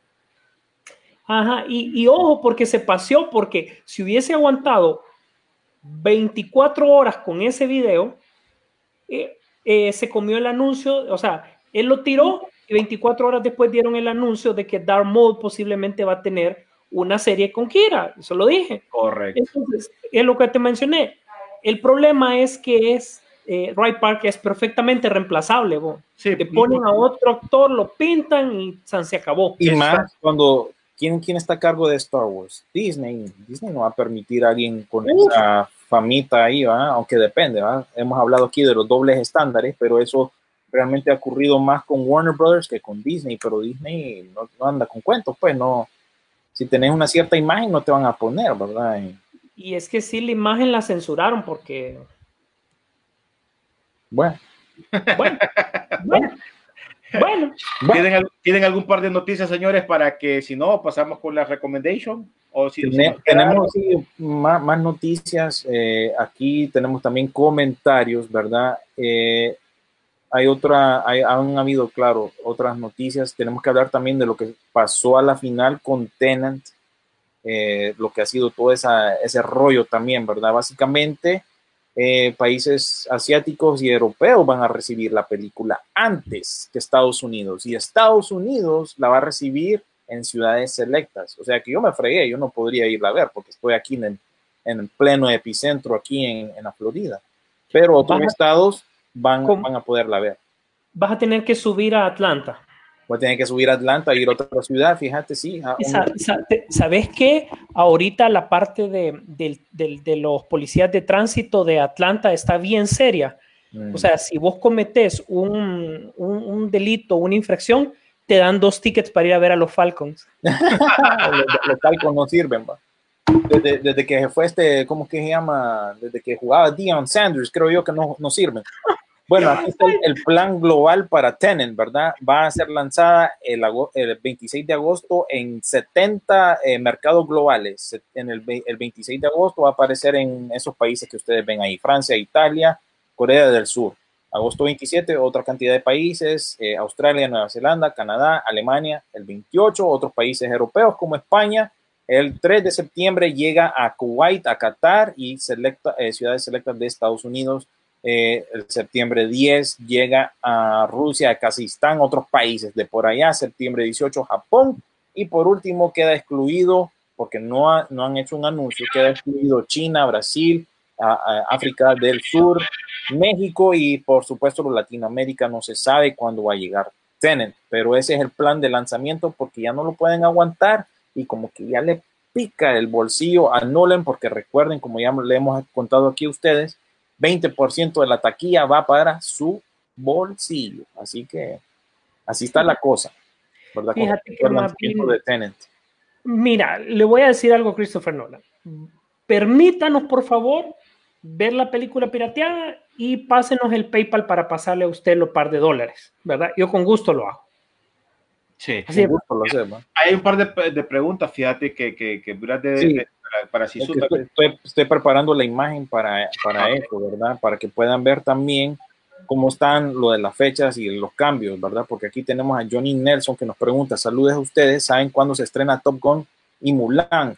Esto es, eh, creo yo, el calendario más actualizado que yo tengo hasta el momento. Mulan quedó movida indefinidamente. Eso es lo que sabemos. Y Top Gun pasa para julio 2 de 2021. Eh, esto está en nuestro muro, pueden retroceder ahí en nuestro muro. Esta semana se compartió este calendario actualizado, así que así está la cosa, ¿verdad? Muchos movimientos, pero básicamente 2021 está llenándose de películas. Con suerte miraremos de esa lista que pusiste dos. Con, Con suerte. suerte, ¿verdad? Porque han habido muchos cambios. Bill and Ted, por ejemplo, en estos días ya estrena en, en formato casero. Dijo Ortega Ortega Jr., consulta, si quiero retroceder a ver películas ochenteras de nuestro tiempo, ¿qué servicios ex, eh, ex- streaming, me imagino que quiso decir, recomiendan? Experiment. Ex, No. Extrement. eh, Sí. eh, y hablamos de eso, ¿no? Que básicamente tenés Netflix y Netflix de manera ne- legal y Amazon. Y Amazon Prime. Y, Y lo, lo patas. ese ya es tu rollo, ¿verdad? Eh, Gerardo Ferrera dijo, hay, mu- hay muchas personas que no tenemos otras opciones aparte de Netflix, ¿verdad? Volviendo a ese tema. Lo más común que podemos optar, por eso no nos queda de otra buscar al capitán Jack Sparrow, ¿verdad? Saludos de los nuevos pósters de Pattinson como Batman y sale con Gatúbela. Saludos a mi esposa Carla López, disfrutando de su programa y trabajando a la vez aquí a mi lado. Saludes. Pues me Saludes, usted, pósters oficiales de Batman no creo que sea. Tiene, que ser una rendición fan art o una de estas rendiciones que hace este, este artista conocido, Boss Logic, que agarra imágenes y las manipula y bueno, las pone en internet, circulan y la gente cree que son reales. Eh, eh, falta mucho para que estrene la película, un póster oficial no tiene, No que-. No puede No, ser. Saludos a Jack Sparrow que ha estado ahí en las cortes de Los Ángeles. Sí, ¿verdad? Resolviendo ese caso, ¿verdad? Ahí están, dime qué diré, dime qué diré. Ahí, cuando nosotros podamos, le damos una actualización en nuestro muro con respecto a ese caso. Miguel O- Oliva dijo, ¿qué saben de la película de Tom Hanks, Greyhound? Ya estrenó. Peliculón. Es buena película aquí en Estados Unidos, está disponible en Apple TV Plus. Yo sé que Sisu también ya la miró. ¿Dónde la viste, Sisu? Espérate, ya te digo si está en mi. En mi, en mi- No, eh, ¿Te fuiste a los altos mares o...? no, porque básicamente esperé a que la película mm, em, saliera. Recordad que te da. mm, es que mira, si vos compras un iPhone nuevo, te dan un año de, mm, de. Apple, ¿te acordás? Ok. Yo no sabía si eso iba a funcionar en Latinoamérica. Ah, bueno. Entonces yo no había, yo tenía el teléfono desde noviembre del año pasado, pero no había activado mi, mi Apple. ¿Por qué? Porque yo sabía que en el peor de los casos me lo iba a activar solo cinco días. Entonces yo esperé a que la, a que la película saliera para poder eh, activar y poder verla. Esa es la verdad. Yo, yo activé mi, mi prueba gratuita cuando salió esa película. Siete días dura la prueba gratuita No, de ahí lo quité porque no, no me ofrece más nada ese servicio de streaming, así que no lo, no lo voy a pagar. Ajá. Pero ahí está la opción. Ahí está. Y Apple, Apple es una opción para ustedes allá en Latinoamérica, si su, o sea, podés alquilar por Apple. Ah, Sí. bueno, ahí está una opción legal, ¿verdad? Aquí, Sí. pues, peliculeando, pues. Eh, ¿No te acordás que más bien cuando antes lo que hacía es que te acordás que cuando, por ejemplo, iba a Walmart, yo siempre compraba la, allá la tarjeta de prepago? Ajá, de prepago de iTunes. Exactamente, entonces con esa tarjeta yo Y hay compraba. gente que te las vende por Amazon o por eBay también, te las vende prepagadas, ¿verdad? Así Sí. como hacen con, con las tarjetas de Nintendo, PlayStation Store, que la compras, que alguien te, Ahora, te vende el número, pues, y vos la... De la- hecho, pu- publicidad aparte, nosotros así vendemos nuestros antivirus, o sea, nosotros lo vendemos con códigos realmente. Mm, ok. Contestamos la pregunta de John- Johnny Nelson, ¿verdad? Con respecto a los estrenos de Top Gun y Mulan. Con el rumor de la participación de Darth Vader en la serie de Obi-Wan, ¿creen que puedan hacer un proyecto que se centre en Darth Vader, así como hacen en los cómics? Vaya, si sube ahí, no, Es tu estoy eso. Ya está la serie, se llama Vader Inmortal y está para VR, específicamente para el mercado de VR, de De- realidad virtual. realidad está virtual. totalmente orientada a eh, Vader y si no me equivoco, te agarra más o menos cuando eh, él creó su castillo en Mustafar. Así que lo que pasa es que no es una serie full eh, como todas las que hemos visto, porque es una serie digital, ¿no? ni siquiera es de animación, es totalmente digitalizada. Entonces, no ha, no ha pegado mucho, la verdad que no ha pegado mucho y la gente no le ha dado seguimiento a esa serie. Ok, dijo Carlos Barahona, ya vi Greyhound, está excelente, la recomiendo. Si les gustan pelis ambientadas en la Segunda Guerra Mundial y de submarino. Yo les dije que esta era mi recomendación para películas de batallas navales. Este es. Esta va para Oscar. Ojo, apúntenme ahí. Greyhound va para Oscar. Eh, excelente película, la verdad. Buen día, siempre viendo y escuchando el programa. ¿Saben algo de Venom 2? Estaba para finales de este año. Eh, pues todo esto ha sido movido. Así como todo, todo ha sido movido. Antes de eso, pues íbamos a ver a Morbius antes, y Morbius más bien creo que pasó para el 2021. Así que Venom 2, no esperen oír más nada. Lo último antes del pan- de la pandemia era que estaban filmando, la verdad, con, por supuesto, pero mm. Hablando de The Outpost, vos dijiste que la viste y fue parte de un- nuestro eh, programa en, en cuando presentamos trailers, ¿verdad? Pregunta Carlos Sánchez dónde se puede ver. Si tú, yo sé que vos la viste. Esta es la película con Scott Eastwood, hijo de, de Clint Eastwood, y sale Orlando Bloom. ¿A dónde la pueden ver ellos? Esa también está como por Amazon, pues. Por Amazon. Amazon. ¿Alquiler o disponible en. Amazon Prime? Ambos. Está también por alquiler y por para Ah. verla. ahí. Eh, Eduardo Cafati, mi página donde veo películas ya está Greyhound y The Post. Compa- eh, Eduardo compártela ahí en los comentarios, pero yo no la voy a mencionar. Así como, como hizo Christopher, Christopher eh, Leiva, que puso el sistema que él usa, pero no, no lo voy a poner, Christopher. Simplemente a ustedes si les interesa, lean ahí en los comentarios y lo buscan. Eh, a ver, Mi- Misael, Misael pregunta que si Rodolfo trabaja para ESET. Ah, vaya, pues eh, tiene que ser ahí eh, publicidad aparte. No, nosotros somos distribuidores de ESET, somos distribuidores de Kaspersky y de Sophos. Para los tres tenemos certificaciones adecuadas, ya sea para personas, para empresas medianas o también para establecer seguridad perimetral. Y mm, no solo es la parte del antivirus, sino que también es un firewall físico que impide de que usted pueda entrar a la red con Sophos y con Hillstone. Ok. Omar Cerrato dijo, Greyhound muy buena, bastante acción, tiene bastante lenguaje técnico, el papel de Tom Hanks en la línea de lo que hace normalmente. Sí, a, mí, a mí me gustó, ¿verdad? Porque te da un, un buen vistazo a, a lo que la presión y lo que es, es ser estar a cargo de una, de una flota, ¿verdad? Eh, hey, ayer estrenaron la segunda temporada de Umbrella Academy. Eh, René, Vamos a hablar rapidito antes de... Ah, o es... Sí, o eso eso va a ser una de mis recomendaciones. Ok, Eduardo Cafati ahí compartió el, el- el- el programa o el sistema o el sitio que él utiliza. Ahora sí vamos a pasar a las recomendaciones porque antes de, espérame, aquí llegó uno último. Israel dijo, esta pandemia logró algo que mirara toda la saga de Star Wars, las tres tri- trilogías. Me falta Rogue One y Solo. Nunca me había llamado la atención y si están buenas, ajá, no sé, no sé, no es Sisu. Bueno, Ah, para- para mí Rogue One es buena película Buena película. solo es regular. Y, y- y bueno, mirarla, mirarla de todas maneras, como bien dijiste, estamos en pandemia, eh, ahora es el tiempo para aprovechar y ver. Así que yo creo que pasamos a recomendaciones porque sí, ya estamos Ya. llegando a esta hora. Ah, Ok. Eh, ¿Quién comienza? Eh, bueno, yo, Eh. yo, mira, yo creo que yo me voy a tirar. eh, yo vi una película, pero no, no me acuerdo. la miré muy temprano. Pero dos de las series que miré en este momento y vamos a recomendar, eh, obviamente, es de, de Umbrella Academy, que es una serie muy interesante en su segunda temporada. Arrancó ayer. Y esta serie, obviamente, eh, siempre, si ustedes recuerdan, el final de la temporada pasada que hubo la, la, la destrucción de todo eso, eh, esta, obviamente, se, una de, los, de ellas se, se, se, se, se fue, desapareció. Y así comienza esta nueva etapa donde aparecen en diferentes partes, en diferentes años 60, 61, 62, 63, en diferentes años cada uno de los personas que sus nombres no tenían nombres, sino que eran números. Número uno, número dos, número tres, número cuatro y número cinco. Y Ahí el top aparece, 5. y ahí aparece, ahí aparece la historia en cada uno de los años que cambian y se empiezan a buscar para poder, porque el número 5, que es uno de los protagonistas principales también, es el que viaja en el, en el tiempo y toda la cuestión.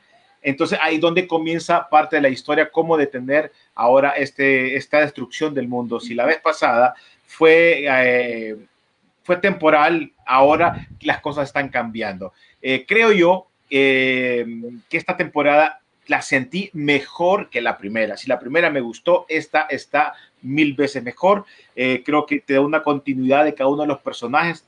se, se enfocan más en ellos y te están dando una variedad de lo que van haciendo cada uno de ellos, ya sea en esta nueva etapa de estos años que, que ellos cayeron, a lo que pueden es en la unión de, de, de estos personajes. Pero sí, es una, es una serie súper recomendada.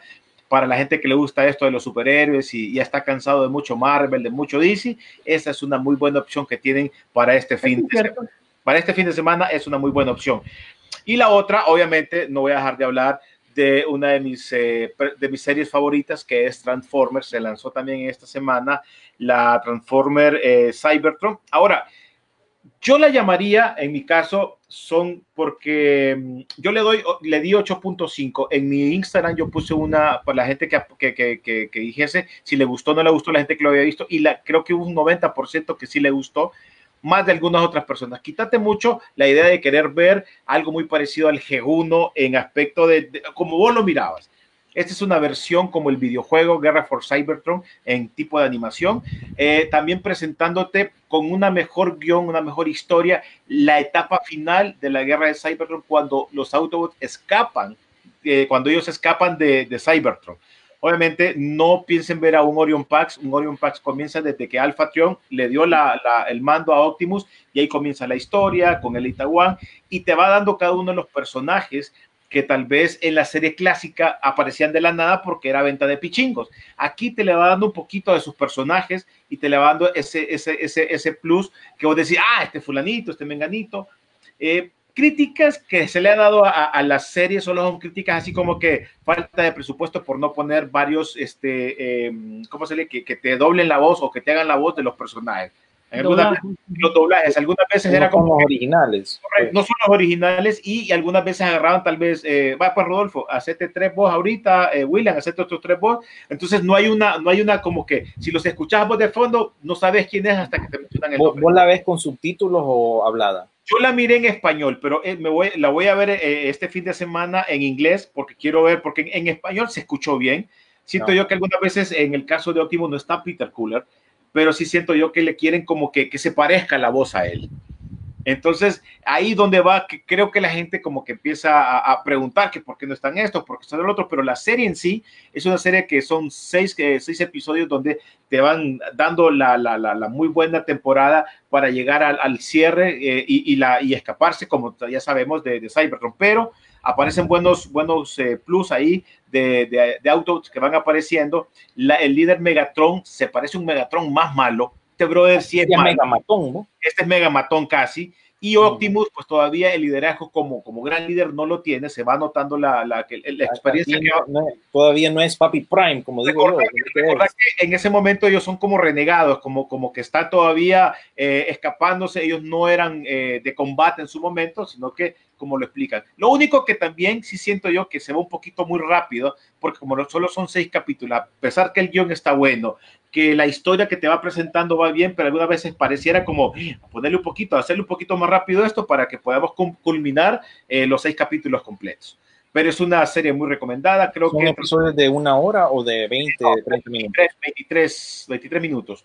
Así ah, que okay. siento yo que es un, una temporada donde te va a recordar mucho la historia de los Transformers. Eh, si sos del género de los videojuegos, eh, de la película de Bumblebee, tiene alguna combinación entre las dos y obviamente presentándote los personajes G1, que eso también es muy interesante, donde vos ves eh, cada, cada uno de, esas, de, esos, de esa historia de la G1 que miramos ahí en los 80 y lo vas a poder ver ahí en esta nueva serie que comenzó en esta semana en Netflix. Ok. Ahí estamos. Ok, bueno, eh, les voy a traer las recomendaciones mías entonces, ¿verdad? Eh, no nos podemos olvidar, por supuesto, como bien dijo aquí Cintia, que no nos olvidemos que la otra semana los, los placeres culposos en cuanto a series, ¿verdad? Eso, eso va a reemplazar las recomendaciones nuestras, ¿verdad? El segmento sí. final. Así que Correcto. ahí vamos a estar hablando de, no sé, de las series que miramos, quizás hasta novelas podríamos incluir ahí, no sé, porque pues las sí. novelas por su género en general. Menciones, menciones especiales. Menciones especiales, un par de novelas. ¿eh? Pongan ahí las novelas que miraban, ¿verdad? Pero bueno, sí, no, no, no nos vamos a olvidar de eso. Y Johnny Nelson preguntó, gracias, una pregunta más, ¿qué saben de la precuela de House of Dragons de eh, Game of Thrones?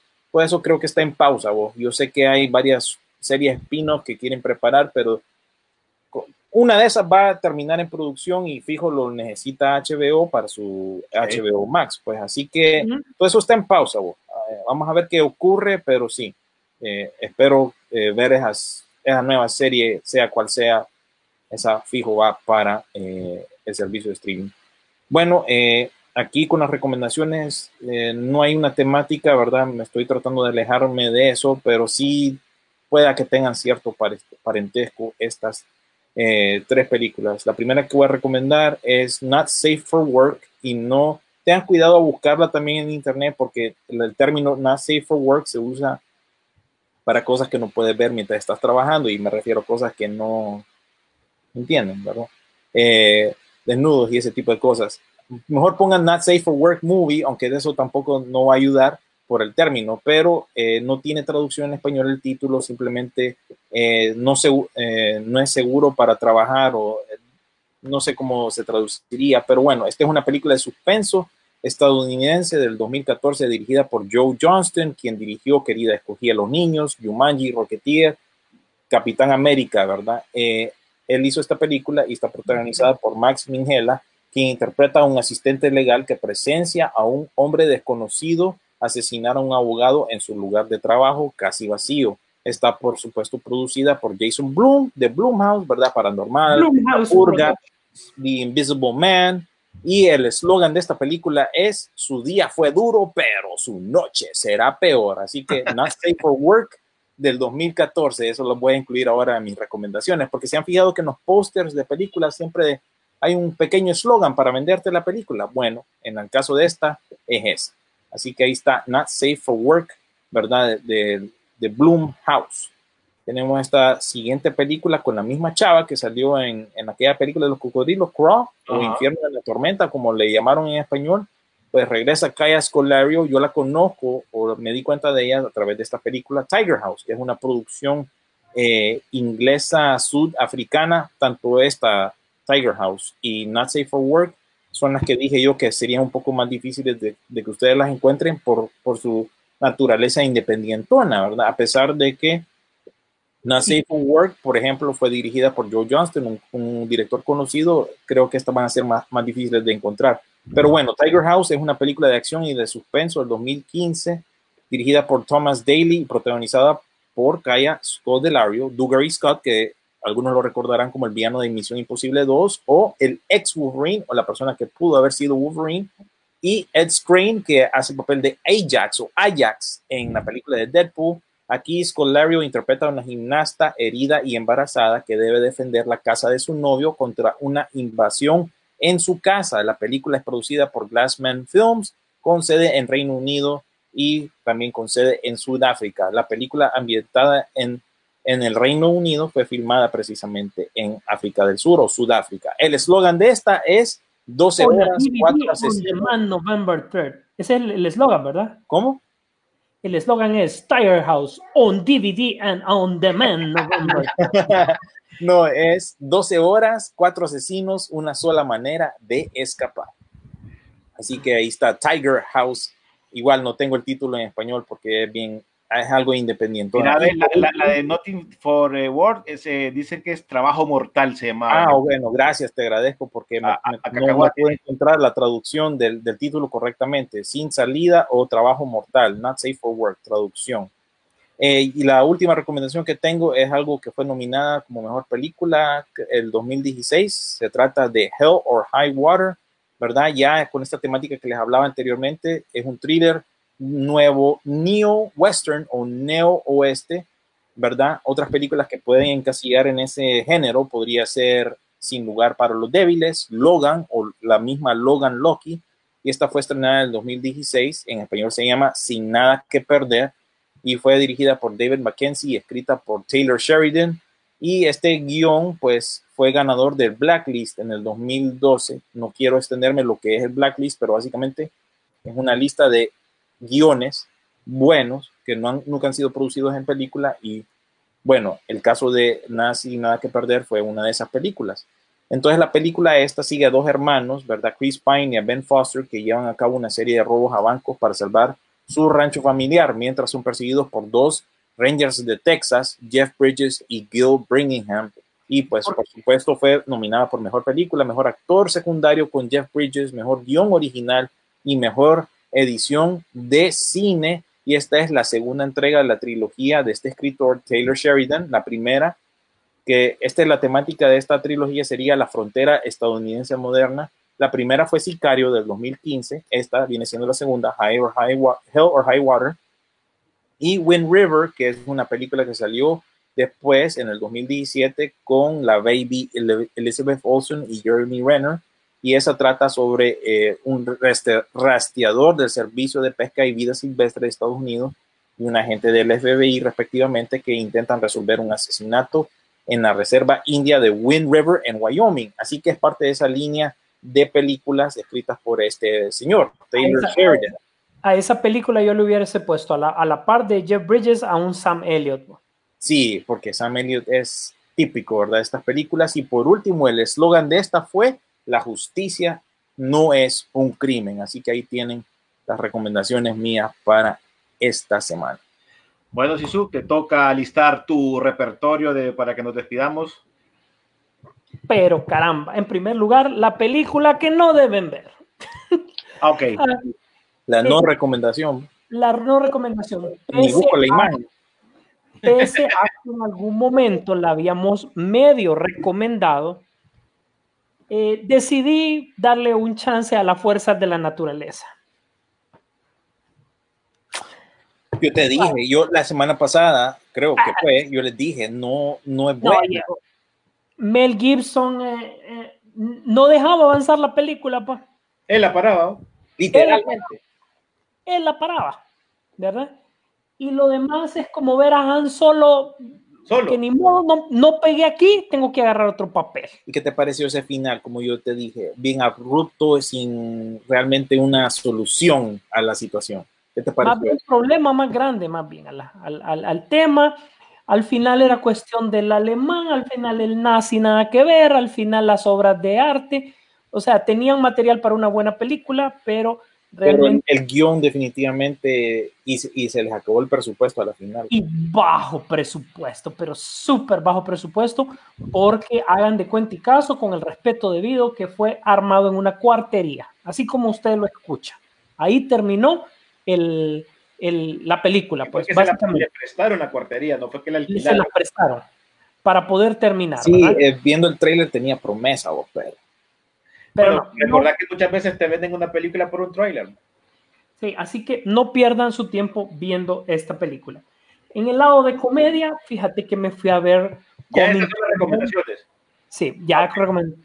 Coming to America porque ya viene la 2, hay que ver la primera, es un clásico del cine, es imperdible, unas buenas actuaciones, unos cameos increíbles, eh, no olvidar una corta, breve aparición del entonces hipote, que nada que ver, eventualmente ganador del Oscar, Cu- Cuba Goldie Jr., Cuba Gooding Jr.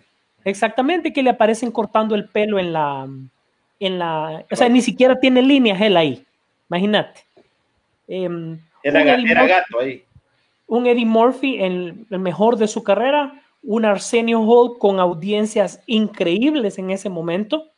Eh, yo a cada rato que salía Edward Earl Jones cerraba los ojos para escuchar a Darth Vader. Que siempre le decían así en el programa de Arsenio Hall. Uh, uh, uh, uh, uh, uh. Exactamente. Entonces, tenés de todo y sobre todo un ataque directo a la todopoderosa McDonald's. Este es un mensaje con conciencia social, ojo, ¿verdad? Wakanda Forever. Ah, McDowell's. Eh.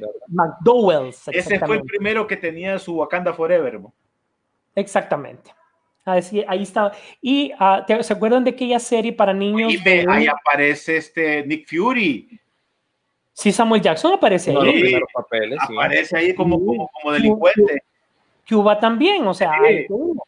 Em, y eh, incluso si ustedes se acuerdan de aquella serie eh, de, para niños de elefantes, ¿verdad? Babar, ahí aparece también un cameo porque le dicen el mismo nombre de la serie. Son Ujú. cositas bien escondiditas ahí que vale la pena que ustedes vean de nuevo. Es una película que ustedes ni sienten cuando empieza ni sienten cuando termina. Súper ligera, súper entretenida. Oíme, estaba muy de moda, nosotros que no tenemos pelo, pero estaba muy de moda cuando se echaban acá papá en el pelo y andaban dejando marcado en cualquier lado que te, que te recostaba, pero era una moda en los 80, ¿no? Claro. Después fue las lacas. Así es. Y em, de la recomendación seria de la semana, es una película que yo creo que porque Parásito fue algo diferente, no ganó. Pero Jojo Rabbit es una película que ustedes tienen que ver. Mm, La recomendás. Fíjate que esa es una de las que se me ha escapado. Y Hay que verla. hay que verla. hay que verla. Nuevamente, como yo les dije la semana pasada, el director, en este es- caso es Taika Waititi, al igual que Roberto Benini, tienen que meterse en la película para sacar la actuación del niño, darle una fuerza, darle un movimiento, sacarle al niño esa actuación. Taika demuestra, ¿verdad?, cómo él eh, detrás de cámaras y actuando puede sacar bastante peso de un, de un niño que, era, que tenía 9, 8 años, ¿verdad? Es súper divertida, empieza como una comedia negra y termina como un drama, muy puntual, muy bueno. Em, Scarlett Johansson aparece para, para un papel eh, importante, pero no tan largo, ¿verdad? Y ahí eh, es una película que definitivamente hay que ver, es una película buena, es una película sensible, es una película que, bueno, pues ve, si no la ha visto, véala, porque realmente vale la pena, vale la pena verla. Eh, usted puede identificar ahí, al menos hay dos personajes del, del UCM que aparecen ahí, así que ahí les queda de tarea, ya dije uno más o menos por ahí, ¿verdad? Y ahí pueden identificar realmente a otro. Ahora bien, después paso a Hoy si hay babies. Y yo creo que babies, a ver, hoy sí hay- es la, es la recomendación, hoy si hay babies. Ajá. Y hay una mujer, mujer, no es chavita, que es actualmente la mejor actriz de cine femenino que existe. Porque lo que ustedes le pongan, ella lo hace. Origi- originaria de Sudáfrica, Charlize Theron viene con dos películas que no tienen nada que ver una con la otra. La primera es el peliculón Mad Max. Hombre, yo no me voy a cansar de recomendarle que vean Mad Max. Véala, véala, por su bien, por el bien de la humanidad. ¿Vos, Por el- vos has tenido el chance de ver la, la versión cromada. Tal vez esa puede ser una alternativa para la gente que ya la vio. Ah, ok, sí. Y esta no la he visto, pero sí han hablado de esa. Eh, Hay que ver la versión cromada de esa película, ¿verdad? Eh, realmente es un peliculón, ustedes saben, no se puede ir a, a una guerra en el camino sin llevar un guitarrista, es básicamente eso es esencial, ¿verdad? Y todos los elementos de acción que se le ven, los efectos especiales, que no son efectos especiales, sino que son explosiones de, de verdad. Como Tom Harley empieza siendo el protagonista principal y termina como plato de tercera mesa, porque Sí. realmente Charlize Theron le roba la película desde que aparece, totalmente, ¿verdad? Y finalmente, la comedia romántica que les voy a recomendar es una que hizo con Seth Rogen, que se llama Casi Imposible. No sé si la pudieron tener la oportunidad de verla. Yo la miré, la- está disponible en HBO Max. Es buena película, es divertida, es entretenida y Seth Rogen ya hace un personaje un poco, o sea, ya se toma la actuación, pese a que es comedia, se toma la actuación un poco más seria a él y le da peso al personaje. Siempre se le sale un par de vulgaridades porque es parte de lo que es él, pero en esta ocasión no exagera. Pero no, verdad que no son vulgaridades, es que, es que yo no me acuerdo, no hay vulgaridades visuales, digamos. No, no, no, no, no, no, no hay vulgaridades visuales. Ok. Solo es que te dan a entender lo que él hizo, punto, ¿verdad? Y es una, realmente solo es una, ¿verdad? Pero es parte principal del guion. Véanla, ella es una candidata presidencial eh, que quiere buscar una candidatura presidencial y él es, él es del equipo que les ayuda a escribir eh, guiones, ¿verdad? Eh, Y- los, discursos de ella le, le ayudaba a escribir. Exactamente, lo- los discursos. Y una increíble, corta y muy puntual aparición de Bob, Bob, Bob Boyz II Men, Bob, Bob, Bob Boyz II Men, que ahí aparecen, cantando a capela eh, uno de sus principales éxitos. Bueno, pues de la vieja guardia hablamos la semana pasada, fue verdad. Sí. Ahí Sí, está, para que busque el programa de la semana pasada, ahí salimos hablando que nos estaban preguntando. Pero bueno, ahí está, listo entonces, Isu. Bueno, eh, nada más agradecerles a, a- a todos ustedes por ser parte de Peliculeando, este programa que se estará eh, repitiendo este próximo viernes a partir de las 7 de la mañana. Gracias a Carlitos Lanza también, que siempre se pone las pilas con el podcast, que no tarda en 5, 4, 3, va a aparecer ahí el podcast, porque este antes de que terminemos ya lo está subiendo, de veras, gracias. Eh, igual, no solo en el podcast, Es- también. no, no, no nos deja ni estar tres minutos en, en- en- en el cine, él, ¿verdad? Ya, No. ya, ya saca su propia versión. ya saca su versión, entonces ahí está, pero síganlo a, a Carlitos Lanza. Eh, también los invito para que nos sigan en Spotify. Si ustedes quieren andar en la calle y todo eso, nos pueden checar por Spotify. También, obviamente, en la página de Peliculeando van a poder estar chequeando. Y ahí abajito aparecen todos los eh, eh, las opciones que tienen Twitter como Peliculeando, en, en, Facebook como Peliculeando. Igual, síganos para que puedan chequear todo lo que estamos hablando en la semana, lo que no tal vez no cubrimos en el programa, también en la semana van a encontrar las noticias. Gracias, don William. No, pues gracias a ustedes y pues gracias por compartir nuevamente con nosotros y por todos los comentarios que ponen, ¿verdad? Voy a leer rápidamente los de ustedes para que no se queden afuera. Hell or High Water, una excelente movie, también la recomiendo. Eh, Carlos Barahona dijo, mis recomendaciones de nostalgia noventera, American Pie 1 y 2, las originales, las mejores comedias con rock de los noventas. Mad Max recibió aplausos y por supuesto lo que ya dijo eh, nuestro amigo René con respecto a la vieja guardia. Vuelvan a nuestras transmisiones anteriores que siempre están disponibles tanto en podcast y en nuestro muro. Estas transmisiones en vivo ahí, en vivo, ahí quedan eh, grabadas. Así que de mi parte me voy despidiendo y nada más les comparto, ya que está de moda Coming to America. Sí, les pareciera que no, pero con esta segunda película está de moda. Incluso hemos recibido hasta un par de tenis, ¿verdad? Ahí, cortesía de, de la estrella de la NBA, Giannis Antetokounmpo, creo que se pronuncia, no, es, un jugador griego que vino a América a triunfar y entonces es uno de los principales estrellas de la NBA y con Nike pues sacaron esta línea de, eh, de ¿cómo se dice? Atuendos y tenis de Coming to America exclusivos, ¿verdad? Que han salido ahí porque ha influido, ah, Ah, sí. es, Mira, Sisu. mira, Ese Coming to America, man. McDonald's. Está bueno. Mira, y este es Giannis ya con su primer tenis, ¿verdad? Porque ya Nike le produce sus propios tenis a él. Él es un jugador griego que viene a América, entonces por eso tiene sentido que esta línea también se llame Coming to America. Así que ya saben, la NBA, a propósito, está de vuelta y está filmándose ahorita allá en Orlando. Así que qué bueno que ya volvió esa temporada. Así que nos vemos. Yo me voy con estos tenis, ¿verdad? Y nos vemos en la próxima. bien, ¿Ah? va bien- te vas bien vestido. Sí. Voy bien vestido. Nos vemos. todo, todo armado. Pero bueno, gracias, William. Bueno, igual, eh, por cierto, quería agradecer a toda esa gente que, que- que el, el sábado pasado estuvo ahí, el viernes pasado ahí, que nos mandaban las felicitaciones. Gracias a mis amigos, mis hermanos, que siempre se dieron ese tiempito solo para poner feliz cumpleaños. De veras, muchas gracias. De- eso es algo que, que- que- que llama mucho, que te dieron la oportunidad o llamarte. Creo que cuando en este tiempo que no puedes ir a verlos y abrazarte y pasarla con ellos, pues lo único que te queda es el, el tiempito que se toman por ponerte feliz cumpleaños. Yo creo que para mí eso, gracias. Y los que no, pues chin chin. Y, eh, y hoy lo estaremos celebrando por eso a lo grande con nuestros amigos, nuestros amigos. Gracias, Isu. Así, oh, hola, hola, de güey, ¿no, ¿me vas a hacer una biopic, mi Hunter? No, eh, hoy me- ese- eh, yo creo que vamos a hablar de esa historia hoy. Hoy, hoy tenemos mucho que, que hablar. Va a tener su biopic eventualmente. Claro. Así es. Eh, gracias a todos, eh, gracias por estar pendiente. Agradecemos al señor Carlos Lanza que siempre está pendiente, a Ariel que siempre nos está ayudando con los comentarios, eh, a mi amigo René, a mi amigo William que estuvieron de cumpleaños, muchas felicidades. Gracias a los coprotagonistas de esta muy buena idea que se llama Peliculeando. Gracias a la gente que se levanta los sábados a ver, después que nos descarga en Spotify para poder escuchar un poco de un par de unos tres locos hablando de lo que nos gusta, del cine. Estamos manteniendo vivo esto hasta que llegue su momento adecuado. Mientras tanto, nos vemos en el cine.